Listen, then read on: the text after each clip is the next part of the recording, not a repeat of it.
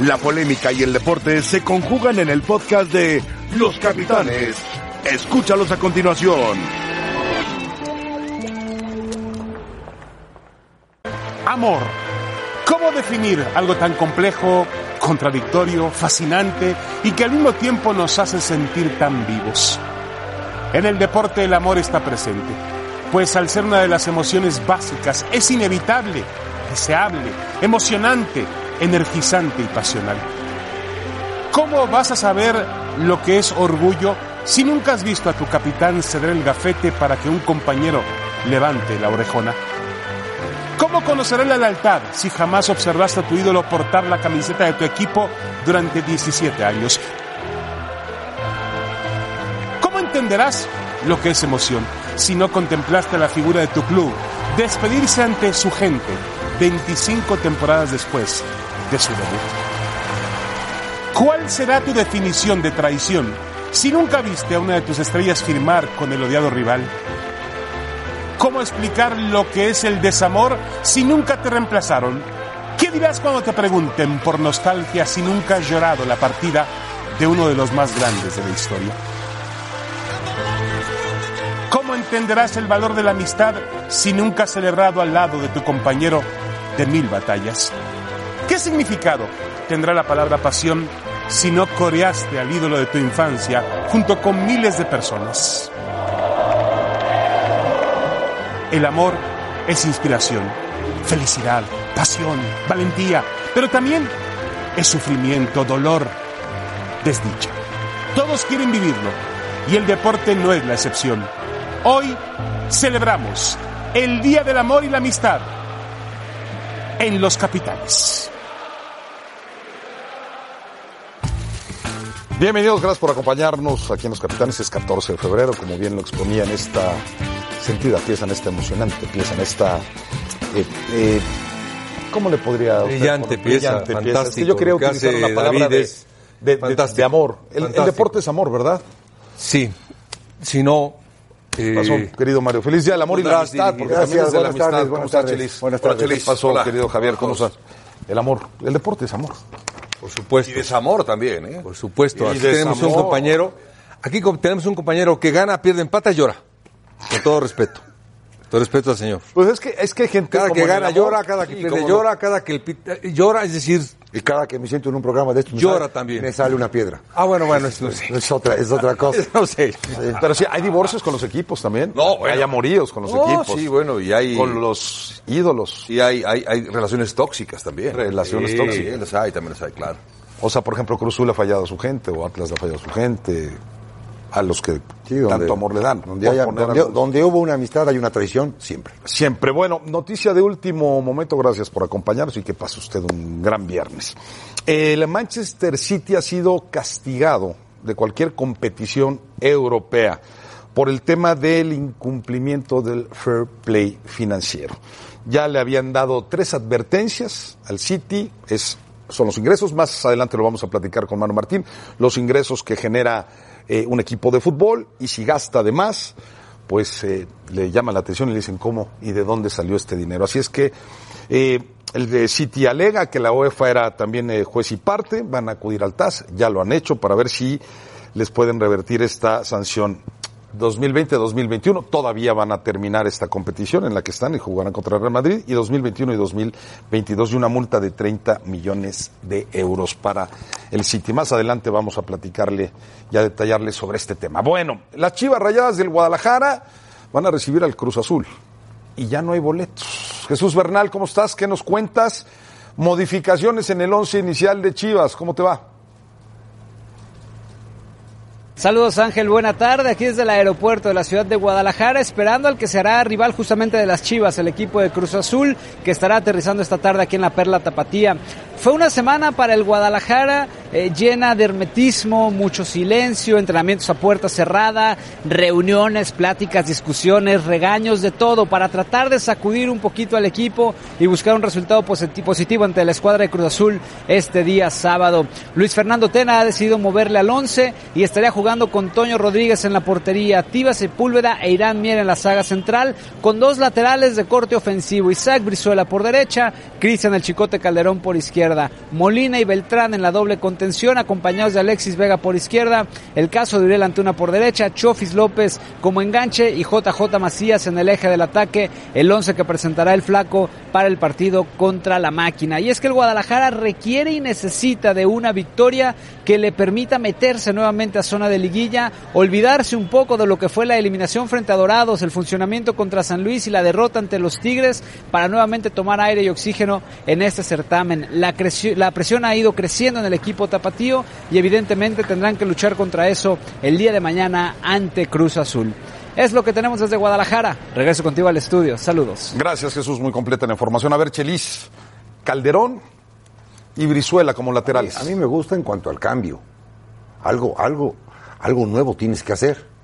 Luego, después ese cambio, tiene que, lo, lo tienes que, lo tienes que sudar, lo tienes que palpar, lo tienes que sentir tú.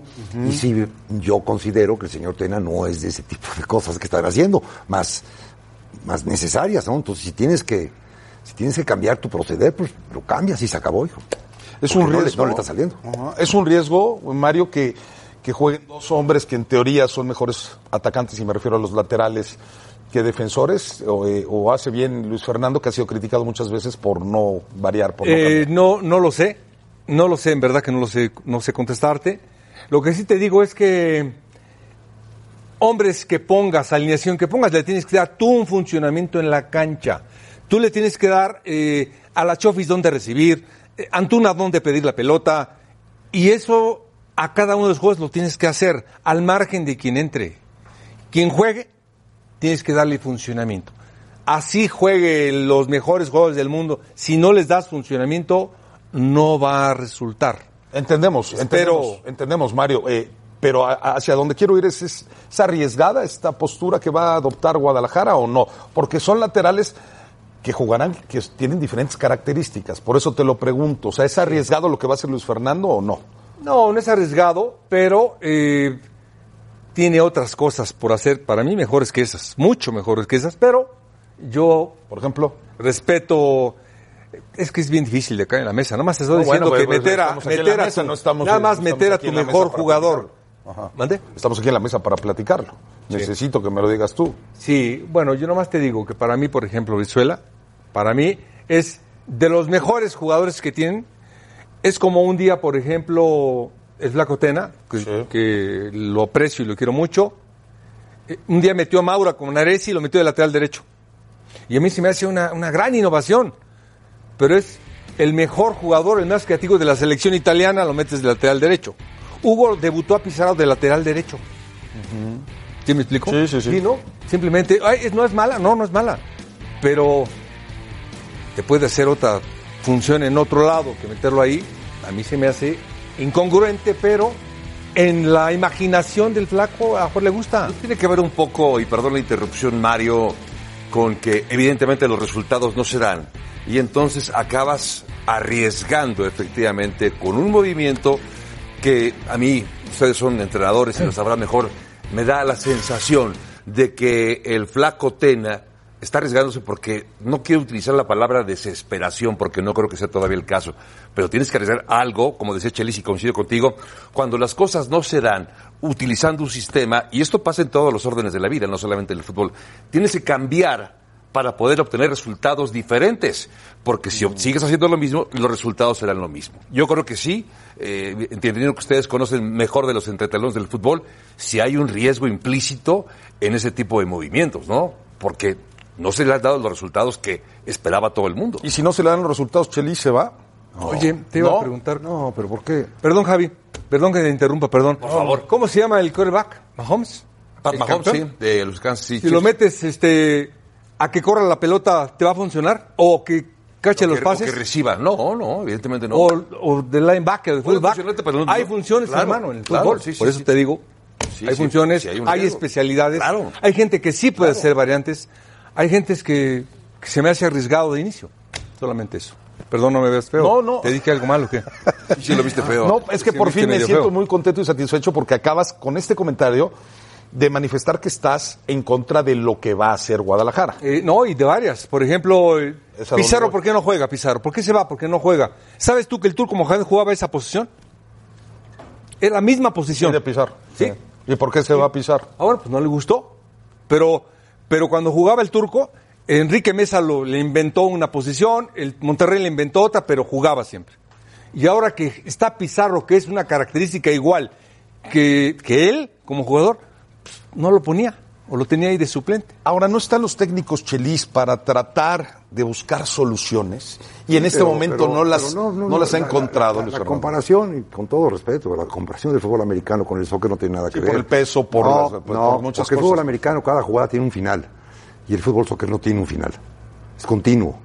Y entonces tenemos el ejemplo. Pero hay especialistas. Sí, pero tenemos el ejemplo de esta jugada que hace Kansas, exactamente, Ajá. que ponen en la línea a los cuatro con el coreback, Ajá. se dan una voltereta y al Sí, final de cuentas sí. resulta que el que te recibe la pelota del, del- del nariz es otro para buscar a Majón en la recepción. O sea, porque tiene un final esa jugada. Sí, dura, sí. dura un down. Ent- entiendo, y un, entiendo. y un lateral derecho, que no es lateral derecho, se tiene que meter los 45 minutos con el perfil de lo que es un lateral derecho. Entiendo, pero al final es una especialidad, ¿no? Sí, bueno, pero... pero Pues si tú como mariscal más de campo tiempo. corres y te agarra un linebacker, te suena y te manda la... No, no, pero hay jugadas en que el, el quarterback no saca la jugada. Sí, claro. Sí, sí. Ah, pues se llama la Wildcat, por ejemplo, que bueno, se, se alinea de un lado y es, el centro va directamente al corredor. Bueno, vamos a escuchar a la Cata para que hablemos también de Cruz Azul y empezamos a desmenuzar qué partido esperamos entre Cementeros y Tapatíos. A mí no me gusta decir quién llega favorito porque pues en este torneo siempre hay altibajos, siempre el que va mal le gana el primero, es- esto pasa así. Y con nadie llega favorito en este encuentro, va a ser un partido muy muy abierto, muy yo creo que muy fuerte, muy entretenido para pues entre nosotros y para la afición.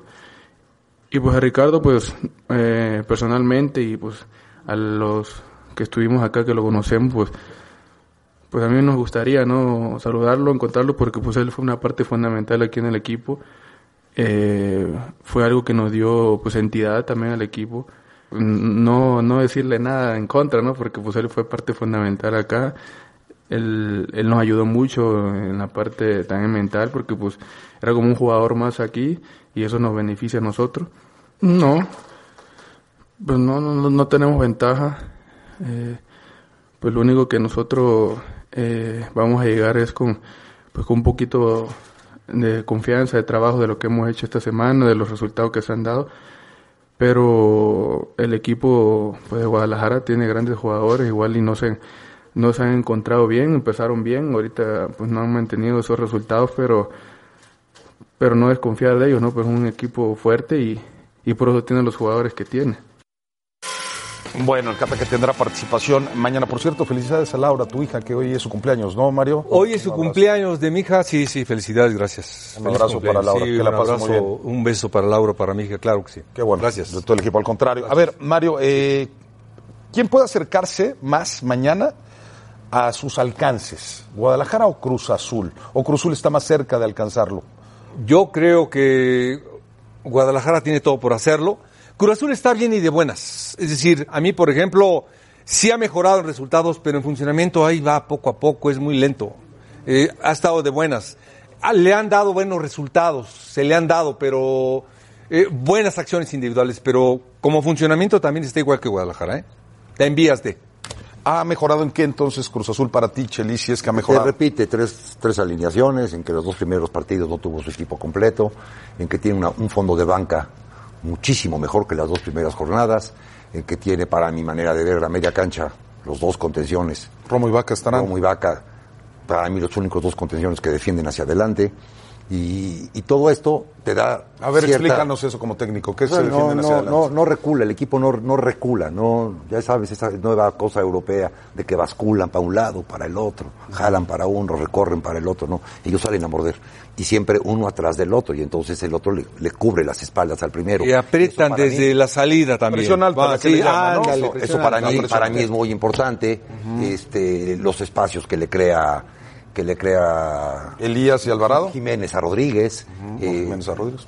el, el buen juego que está tomando, pero aparte hoy, que no sucedió en la fecha 1 y 2, volteas a la banca, ve la banca de la 1 y de la 2 de Cruz Azul contra la banca de ahora. ¿Cuál es plantel mejor? O sea, en teoría Cruz Azul estaría con Escobar, estaría jugando con el Cata, estaría jugando con Aguilar, estaría jugando con Aldrete, con Romo, Hoy, hoy en día, hoy con viernes, Vaca, con Alvarado, a las con 12 y cuarto de la Elías, tarde, es mucho con mejor, Rodríguez es Jiménez. mucho mejor plantel y mucho mejor funcionamiento de Cruz Azul que de Chivas. Es mejor plantel el que presenta Sí, mañana claro. Cruz Azul. Sí. Del once inicial me refiero. Sí, claro. El que presenta Guadalajara. Sí, ¿Por más porque tiene más idea de lo que tienen que hacer. Ah, pero hablo de plantel, no de equipo, porque ya dijo Peláez que tiene es, mejor, plantel. es- es mejor plantel el de Chivas. El de, perdón, de Cruz Azul. Es mejor Es plantel. mejor plantel. ¿Quién es favorito, Javier? Yo creo que yo creo que Cruz Azul, a pesar de que va a jugar como visitante, lo de Cruz Azul, el mal endémico que ha tenido este equipo ha sido la confianza, la falta de confianza.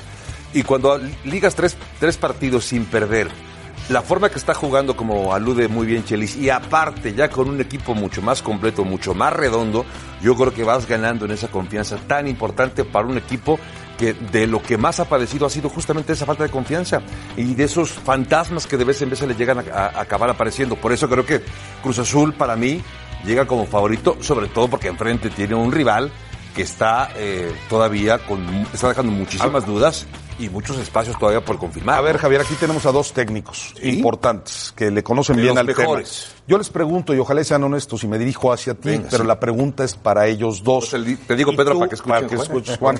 Eh, ¿Tú piensas que si el Chelis y Mario Carrillo estuvieran en los zapatos de Luis Fernando Tena hoy por la noche, dormirían tranquilos y estaría su puesto en riesgo? Tú dices sí o no, y a ver si ellos me quieren contestar, si dormirían tranquilos y si pensarían que su puesto está en riesgo. Yo creo que estarían tranquilos. Estarían a ver, tranquilos. no puedes ser tan, tan- tan tranquilo si tienes un mal resultado ante un equipo como Cruz Azul, por ejemplo. Pero yo creo que no está en riesgo la posición. Tu posición como... No creo que exista un divorcio definitivo si llegara a perder el equipo de Chivas. ¿Tú dormirías tranquilo, Chelis, si, si mi, si si al- si directivo es Peláez, mi directivo es Ordiales, yo duermo tranquilo.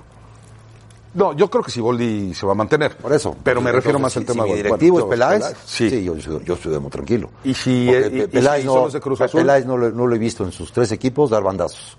Yo no lo he visto dar bandazos. Dices Ordiales, pero esperemos que Ordiales lo dejen tomar las decisiones. Me parece que, Bueno. que eh, tiene la capacidad para hacerlo. Al final pero de cuentas, estarías tranquilo. ahí está, nadie, na- nadie ha intervenido a partir de tres semanas más que Ordiales. Es el único que ha intervenido. acuerdo, bueno. Entonces, bueno. Entonces tú, si fueras Luis Fernando fuera, Tena, Si fuera Peláez mi directivo, sí. Si fuera Perico el de los palotes, no. ahora con Peláez que ha hecho las cosas muy bien, pues se fueron campeones, como Mohamed y se fue también No, no, no, y gratitud obliga de Se este señor Cata, Este señor Cata, gratitud obliga, cosas, cosas que este deporte tiene que dar muchos ejemplos de eso, y que no los da, y más este fútbol mexicano, el señor Cata da.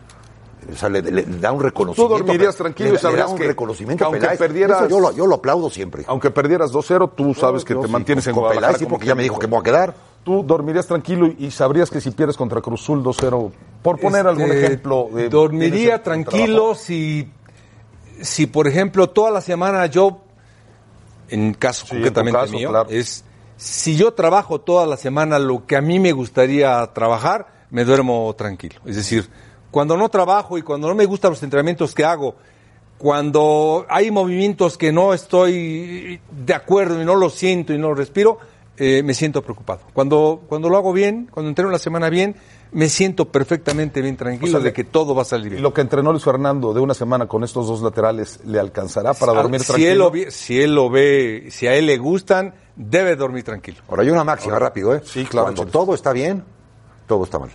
Es que algo anda mal. Sí, claro, es que algo anda mal. Y entonces tienes que armar un pancho el viernes en la noche, porque, porque no puede ser que todo esté bien. Claro. Y a lo mejor hasta modificas en la noche de repente, ¿no? no, te, te- no- hay técnicos que acaban de repente decidiendo que al día Algo va a estar- algo va a estar algo le cambian. Bueno, debe haber divorcio entre Tena, ahora que es el Día del Amor y la Amistad. Debe haber divorcio entre Tena y Chivas. Si el rebaño no gana contra Cruz Azul. Pues está parejona, pero el sí va, va ganando. Es que sería un golpe duro para Chivas perder de local contra Cruz Azul. Vamos a hablar del América. Ya dio el Piojo Herrera la alineación para enfrentar mañana al Atlas. Con eso regresamos unos minutos más a Capitán.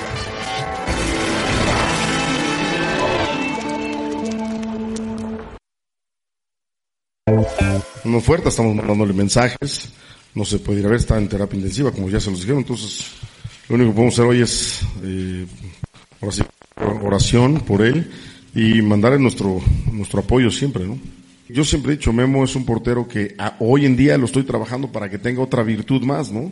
Todos sabemos la calidad de arquero que es abajo de los postes, atajando, saliendo a, a un mano a mano, pero ahora le estoy exigiendo que salga, y a veces los errores de, de salir o no tener esa duda en la cabeza es por culpa mía. Pero contra Puebla nos salva el partido, también hay que decirlo. Entonces, son circunstancias. Sabemos el gran arquero que tenemos y la única circunstancia es lo que le estoy exigiendo hoy en día a Memo y que él, eh, con esa circunstancia, me muestra que lo está intentando y que lo que quiero que en su cabeza se, me- se meta como una idea fija para que nos ayude más, ¿no?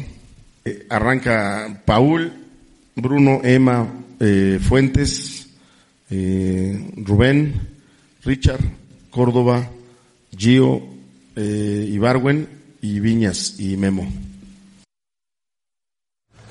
Bueno, la alineación con Ochoa sigue eh, Fuentes como lateral por izquierda, eh, Sánchez sigue en la banca, Valdés Aguilera y Paul Aguilar, Richard Sánchez, está El Oso González, que va a jugar de titular, está Ibarwen, está ¿Escuché a Gio Suárez, o- está Córdoba y Viñas, y después dijo Miguel, ya que había terminado la conferencia de prensa, dijo, "Per- perdón, les aclaro a todos que el que sale es Giovanni y va a jugar Suárez en lugar de Giovanni. Aparece Ibarwen por izquierda y Suárez por derecha. ¿Qué te parece el once inicial de América? Es que hablaste, interrumpiste ahí, no escuché si era. eh, Yo no- si yo- estaba siguiendo la decisión y de no repente fui- te metiste ahí y ya no, escuché fui- quién.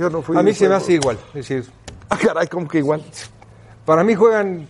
Bueno, en la alineación que yo veía, veía tres volantes de marca y flotando Ibarwen en los anteriores partidos. Contra es la manera más sencilla de jugar. Pero esta es volantes, uno flotando y dos delanteros.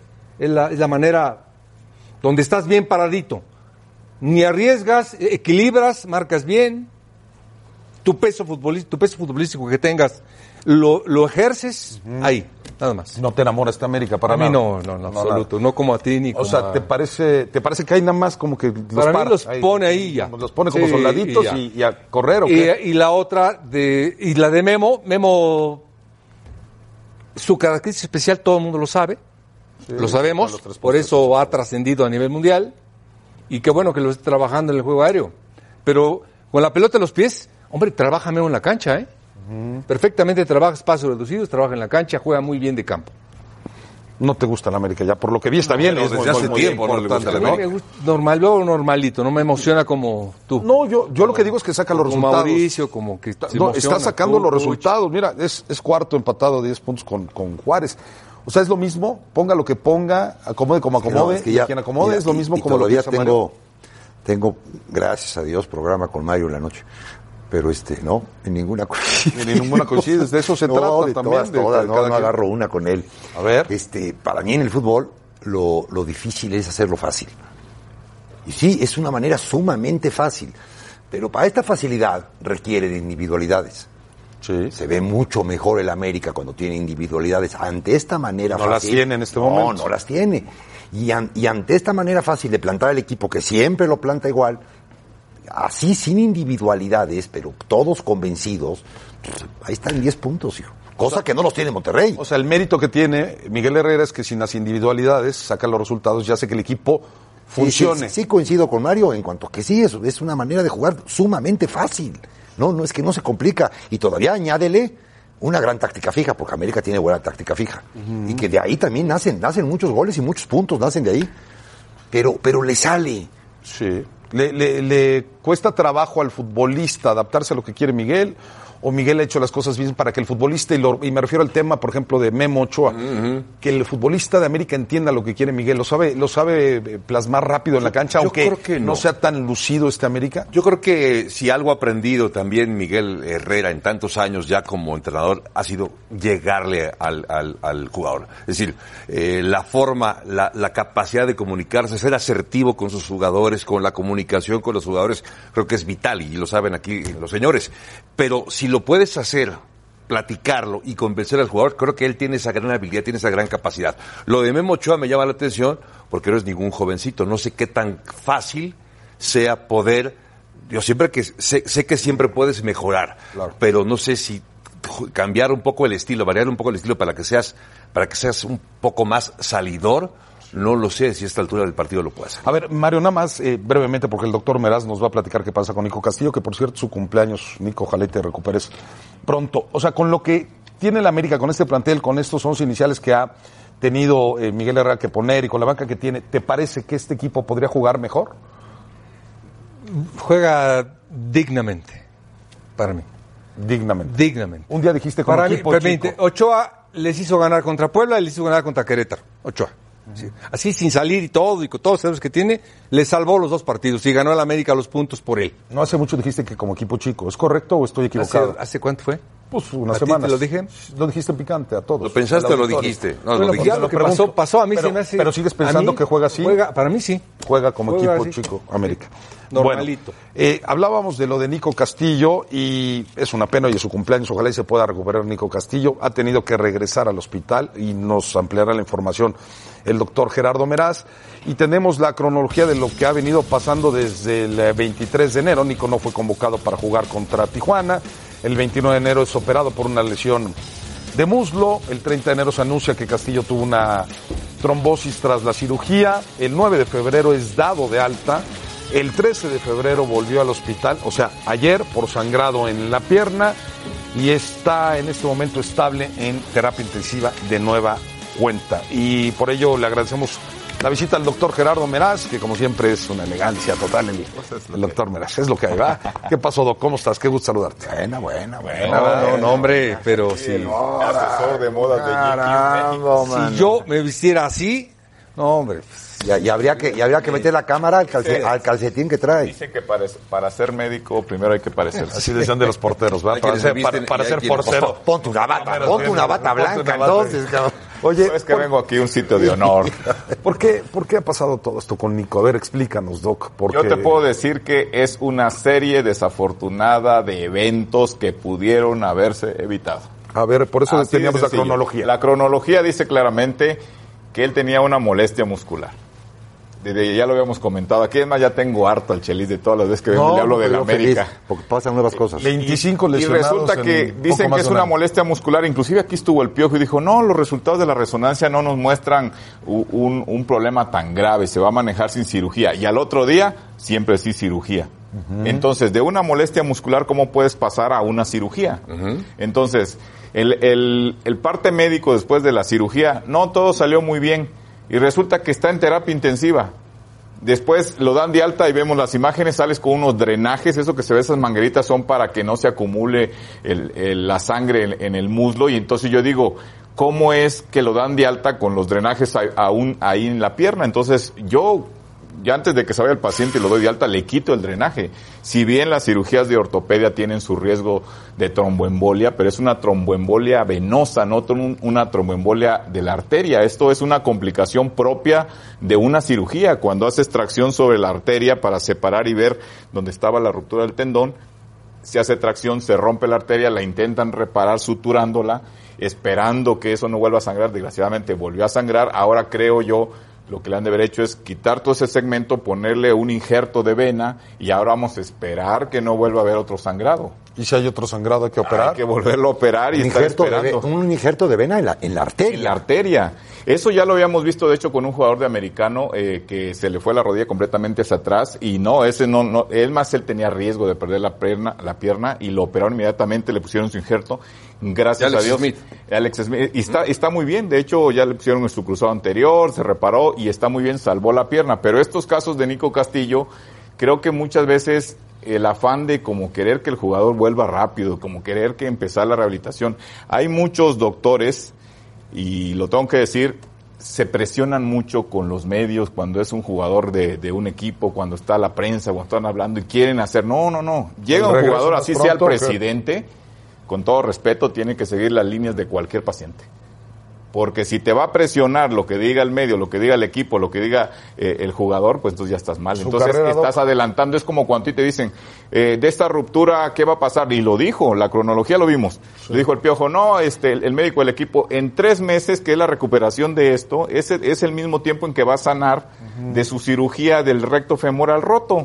Resulta que operan, operan a Osman Dembélé y, y el cuerpo médico que dice, seis meses. En México algo milagroso pasa, que le cortan a la mitad del tiempo de evolución. ¿Qué pasa con el jugador? Te dicen tres meses y cuando son los tres meses está ansioso de querer volver porque eso le dijeron. No es azul. La carrera de, de, por ejemplo, de Nico Castillo, muchos preguntan en, estos días si está en riesgo. Yo en mi punto particular de, de cirugías de ortopedia en este tipo de pacientes diría que si se recupera bien de esto puede volver, nomás que hay que ser muy cautos en- otra vez en no acelerar el proceso de retorno a las canchas. La recuperación que no. Que sí, no sea- porque que no el- sea- el, solo hecho de que le hayan puesto ahorita eh, o, o tratado de reparar ahí otra vez, que yo creo que lo que normalmente le hicieron es colocarle ya de plano un injerto de vena en la arteria, como dice Chelis, y está en terapia intensiva, la cosa es grave. Siempre que alguien esté en terapia, no puedes decir que todo está bien, porque por algo lo pusieron en terapia intensiva. Está bien, mi doc, pues ojalá. Y luego ya nos platicarás y tendrás que hacer un recuento de las lesiones América. 25, 25 lesiones en dos meses. Yo, si fuera Emilio Azcárraga, diría qué está pasando con mi cuerpo médico y haría cosas por mejorar eso. Preparación física también. Porque ¿O falta al- no, eso tiene mucho que ver. La de Benedetti fue en parte de una mal, un programa muy, eh, el, el viaje, jugar tantos juegos y al momento que se rompe la pierna, el ligamento, es porque la estira demasiado, pues no tiene el soporte muscular adecuado. Ese es un punto. Perfecto, Doc. Eh, buen fin de semana. Que tengan saludables fin de semana a todos y que juegues gol. Gracias, Feliz mano. par de campo otra vez, ¿no? Hasta, hasta el domingo. Hasta el domingo. Creo que ya me invita a Chelis ahí. Bueno, le recordamos, eh, revise nuestras transmisiones en la guía, Pachuca contra Puebla, a las 5.30 tiempo del Este, 2.30 tiempo del Pacífico este sábado, y América contra Atlas, 7.55 tiempo del Este y 4.55 del Pacífico, a través de ESPN Deportes. Bueno, estamos de vuelta para platicar del eh, castigo al Manchester City hoy dado a conocer. Estará dos años fuera de la Champions la temporada 2020, 2021 y 2021-2022. Todavía en esta, que va a jugar contra el Real Madrid, este, no está castigado. En esta, a partir de la próxima. Puso una multa de 30 millones de euros la UEFA. eh, debido a que incumplió en el fair play financiero. Esta falta se dio a conocer gracias al Football Leaks. Y el eh, City argumenta que la UEFA fue juez y parte y acudirán al TAS para revertir la sanción. Bueno, querido Manu, te saludamos con mucho gusto, te damos un abrazo. Pues ahí está la pregunta. ¿Qué pasó con el City? ¿Se hizo ojo de hormiga? ¿No puso atención? ¿Le dio igual? ¿Pensó que no iba a ser castigado? Y sobre todo la pregunta, ¿es justo el castigo, la sanción para el City? ¿Qué tal? ¿Cómo estáis? Pensó que no iba a ser castigado. Era lo que además recogía The Spiegel, la revista alemana, con los papeles de, de Football Leagues. Había una frase del, de- director económico del club que decía, eh, no pasa nada, eh, no, no, no nos va a pasar nada por pasarnos 9 millones de euros del presupuesto. Eh, para explicarlo de una forma más, más gráfica, el City tiene un dueño, un dueño que vive en Abu Dhabi, que tiene un consorcio de empresas, que tiene un holding de empresas, mejor dicho, y que son las que patrocinan al, al, equipo. ¿Qué es lo hace el dueño? Pues cuando el equipo necesita dinero, le dice a sus empresas poner más dinero por el patrocinio. Esto explicado de una manera muy, muy sencilla. Y esto es algo que las ligas eh, profesionales, especialmente la española con Javier Tebas a la cabeza, llevaba ya años denunciando. Lo que pasa es que no podían encontrar esas pruebas hasta que se desvelaron en Football Leagues. ¿Qué es lo que dice el City? Que no se han pasado tanto, que eh, tampoco les han pedido muchas explicaciones, que no puede ser juez y parte la propia UEFA, que quieren un árbitro independiente. Muy bien, se van a ir al TAD, al Tribunal de Arbitraje Deportivo, pues como hizo el Milan la temporada pasada, por el motivo, por el mismo motivo, le pusieron dos años de sanción en Europa se le redujo a uno y es por la razón que el Milan ahora mismo no está jugando eh, Europa League o lo mismo que hicieron Real Madrid, lo hizo Barcelona, lo hizo Atlético de Madrid con la misma sanción dos años pero por otros motivos, por el fichaje de menores. En definitiva, que el, yo creo que no es excesiva, las normas son las normas y las tiene que cumplir todo el mundo, pero que esta sanción al final va a pasar por el, eh, el tamizado del TAT y el Tribunal de Arbitraje Deportivo la dejará en un año y aquí paz y después gloria. Lo de gloria seguramente, lo de paz, si queréis os explico la sensación que hay ahora mismo de cuál puede ser el futuro más allá del City de, de la eh, UEFA Champions League, porque ahí hay muchas más cosas en juego ahora mismo. Manu, buenas noches, soy Chelis. Este, dos cosas. Guardiola fuera en mayo. Y, y cuántos equipos tienen que poner sus barbas a remojar ante esto?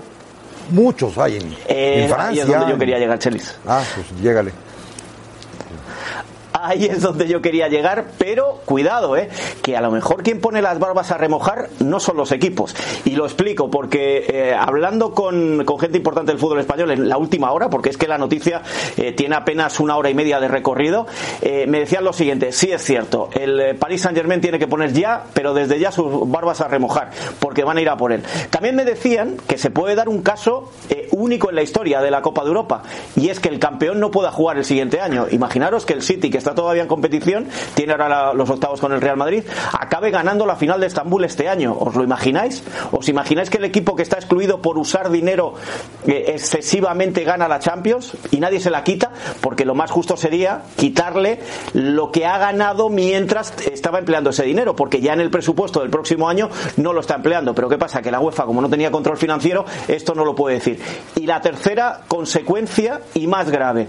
Mm, todos sabemos que se están uniendo varios o bastantes clubes europeos para, por un lado, presionar a UEFA para conseguir más dinero, para cambiar el sistema de competición de la Champions, pero la amenaza que le han puesto siempre a UEFA por delante es, y si montamos nosotros nuestra propia competición, ¿qué hacéis vosotros? Un tipo, una especie de NBA, por hablarlo, al margen de FIBA, pues al margen de UEFA y al margen de FIFA. Sí, sí, eh, eh, UEFA sancionaría a los eh, jugadores que jugaran esa competición sin su permiso. Muy bien, pero si nosotros le pagamos lo suficiente como para que se vengan con nosotros y se olviden de otras cosas, cuidado que la guerra no va por el lado de Manchester City, ¿eh? que la guerra puede ser una guerra paneuropea. Perfecto, Manu. Te mandamos un abrazo. Buen fin de semana. Ya platicaremos más adelante contigo de lo que pasó con el Atlético de Madrid y lo que puede pasar con el eh, Real Madrid y con el Barcelona. Bueno, vamos a problemón. escuchar a Antonio Mohamed, que también tiene un problemón porque el inicio de Rayados no es, no es óptimo. No, nosotros necesitamos ganar. Eh, ya tuvimos ya perdimos los puntos que teníamos que perder en el torneo, los perdimos todos en, en el primer tercio, que no, no, era lo que, lo que teníamos presupuestado. Y mañana necesitamos ganar para, para no quedar lejos de, los puntos que queremos hacer al final del torneo. También hay un tema, un tema psicológico que le sucede a cualquier persona, ¿no? Eh, entonces llevamos en 22, 23 días nueve partidos que será, que, no, que tampoco culmina, porque el miércoles y, y el sábado jugamos de vuelta serían 11 partidos en 30 días. Van a ser. Y la verdad que, que no tuvimos una semana para trabajar, para, tuvimos que estar rotando el plantel, tuvimos que estar viajando constantemente, eh, llegando a altas horas de la madrugada, tuvimos que quedar la semana pasada toda la semana en, fuera de casa. Y nada, el calendario nos obligó a jugar de esta manera y bueno, no, no, no pudimos encontrar el ritmo que queremos. Y después, como te decía, en la parte psicológica, el equipo tocó el punto máximo de jugar el Mundial de Clubes, estar tan cerca de jugar con Liverpool, ganar en el Azteca el campeonato, y nos ha costado eh, un poco recuperar ese, esa, esa, visualizar los objetivos que tenemos, ¿no? Creo que ya, ya es tiempo de que mañana volvamos a ganar. No, no, no hay, no hay otra. A ver, Chelis, ¿cuál es eh, tu diagnóstico eh, sobre el tema de Rayados? Porque es el último de la tabla general. Tuvo muy poca pretemporada, sí están todavía en, no están metidos en su cabeza, pero sí tienen mucho torneo. Todavía, si el año pasado o el semestre pasado lo hicieron con cinco partidos, hoy con doce, pues lo tienen que Solo hacer. falta pretemporada porque el América tiene la misma cantidad sí, y, y, tenía más lesionados. Y menos plantilla. Y aún así está cuarto claro. en la Pero que ahorita Monterrey. lo que escuchaste o lo que escuchamos es que tienen más partidos ¿Sí? y poco tiempo de trabajo. Es lo que dijo, es lo más importante. Es decir, si tú no tienes, si tienes partido tras partido, lo único que te queda es rotar, pero no puedes trabajar. Pero ¿sí? este no puedes corregir. Pero este equipo ya está trabajado. Yo sé que hay que trabajar día tras día, Mario. Y hay que pero cambiarle un que poquito. Último, ¿no? Hay que cambiarle formas, hay que cambiarle actitudes, movimientos, correcciones, muchas cosas. Pero va a despertar, todos pensamos. Oh, ¿no? sin duda, sin duda. Va a ser candidato seguramente. La sexta jornada es la tercera parte del torneo, ¿eh? Sí, eh, va a recibir, me parece que no tiene complicado, ahora te digo, a Juárez. A Juárez. ¿no? En teoría debe de ganar. Juárez es el tercero de la ¿Por qué minimizan? Es un problema ganarle a- al Tomelloso. A Juárez ya le todo ganó. el mundo es un tomelloso. Tomelloso ese de, de- vaya, imagínate. La Juve contra el Brescia. Este domingo lo tendremos a las 8.45 Viene fuerza para el este. América, Sí, Juárez le ganó a la América. Tienes razón. ¡Feliz día del amor y la amistad! ¿Quién te lo trajimos? Dame un abrazo, porque sabes que yo no tengo amigos. Dame un abrazo, ándale. Oye, ya lavaste. este- Dame un beso, aquí. Un chilazo. Un besito, es que yo no tengo amigos. Ay, ¿quién es este señor? Me da miedo este señor. ¿Quién es? ¿Eso lo conoces? No, este, ¿usted de dónde? ¿Qué familia es? ¿De, los de los artrópolos? De, de- de los crustáceos? o de...? Yo soy el mejillón. Híjole, se parece a un tío mío que ¿A un tío me tuyo? pegaba. No te me vas a caer, Bueno, pues feliz día del Al amor y la amistad. Carrillo no lo puedes saludar y darle su abrazo. Acá me llegó, no, ya me llegó un tentáculo, ya me llegó. que sí. Ya me Abrazo llegó al señor tentáculo, Carrillo. no, hermano, ya me llegó el pinche tentáculo. Ay, Oye, este. Ya lo pues sí. despeinaste, ya te despeinaste. Oye. Hay mucho tráfico ahí donde están los moteles. ¿Qué pasó? ¿Qué es eso? ¿En serio? ¿Por qué? Ahí en Tlalpan y en 14. Villa- Claro, imagínate. Por la ¿No se piensan ustedes aventar del ropero hoy o no? No, ¿verdad? Oye, ¿tenemos una doblada? ¿Cómo? ¿Qué quieres que...? la- Eso, eso fue suicida. Bueno, o sea, ya, si quieres después, por este, del día de la... Oye, ¿Qué te este, pasa, Pulpo es que sabes que yo no tengo tranquilo. mucho amor porque la última novia que tuve la hicieron sashimi corte fino, rasurado y pulpo a la gallega. Esto es lo que vas a presentar. que No, nos mira, mira, espérate, espérate, déjame presentarla, no seas exagerado tú, este... Mira, es que estuve ya este, investigando unos teléfonos, intervino unas llamadas telefónicas de ciertos personajes que son este, enemigos, pero se querían hacer amigos y felicitarse hoy este día. Ah, caray, sí. Entonces ahí mis contactos hicieron una intervención telefónica. ¿Quieres escuchar? Por eso es a lo que me refería. ¿Está doblado todo esto? No, que doblado, que nada, esto es real. Ah. Mira, escucha las conversaciones. Diga. Y Hugo, soy Ricardo Lavolpe, acá para decirte que feliz día del amor y la amistad y ojalá hagamos las paces un día, ya somos viejos y, y bueno, somos dos grandes eh, jugadores, este, este, ¿qué decís? No, machote, aquí el único gran futbolista he sido yo, pero la única forma en que hagamos tú y yo las paces, pues es que aceptes que yo he sido el mejor futbolista que has visto en todos los tiempos, en todas las horas, además de los dos goles de chilena que te he metido, que lo digas públicamente. Y no, ni, en- ni loco digo eso, no, mira, mira, dejámoslo por la paz y, este, enemigos como siempre, mira, mejor le hablo a Cuauhtémoc a ver si así quiere hacer las paces, a ver, espera. ¿Quién habla? Cuauhtémoc, soy Ricardo Lavolpe, acá para felicitarte del Día del Amor y la Amistad. Quiero que hagamos las paces, tú ahora que eres gobernador y yo tengo ahí un terreno y una casa en Cuernavaca. Ya, y ahora sí me hablas, ¿verdad? Ahora que soy gober de Cuernavaca, el gober precioso de Cuernavaca. No, porque quieres que te perdone tus prediales y tus cosas ahí de, de, de Cuernavaca. No, no, no, no, no, ni... No, no, no, no, no, no, no. Bigotón, siempre me... Vas y... ¿Eh? ¿Sabes qué? Mejor te cuelgo y yo sí le voy a la- hablar al Faitelson, al Faitelson, porque ese sí le debo una disculpa y es mi amigo, ¿eh? Mira, vas a ver. Bueno, ¿quién habla?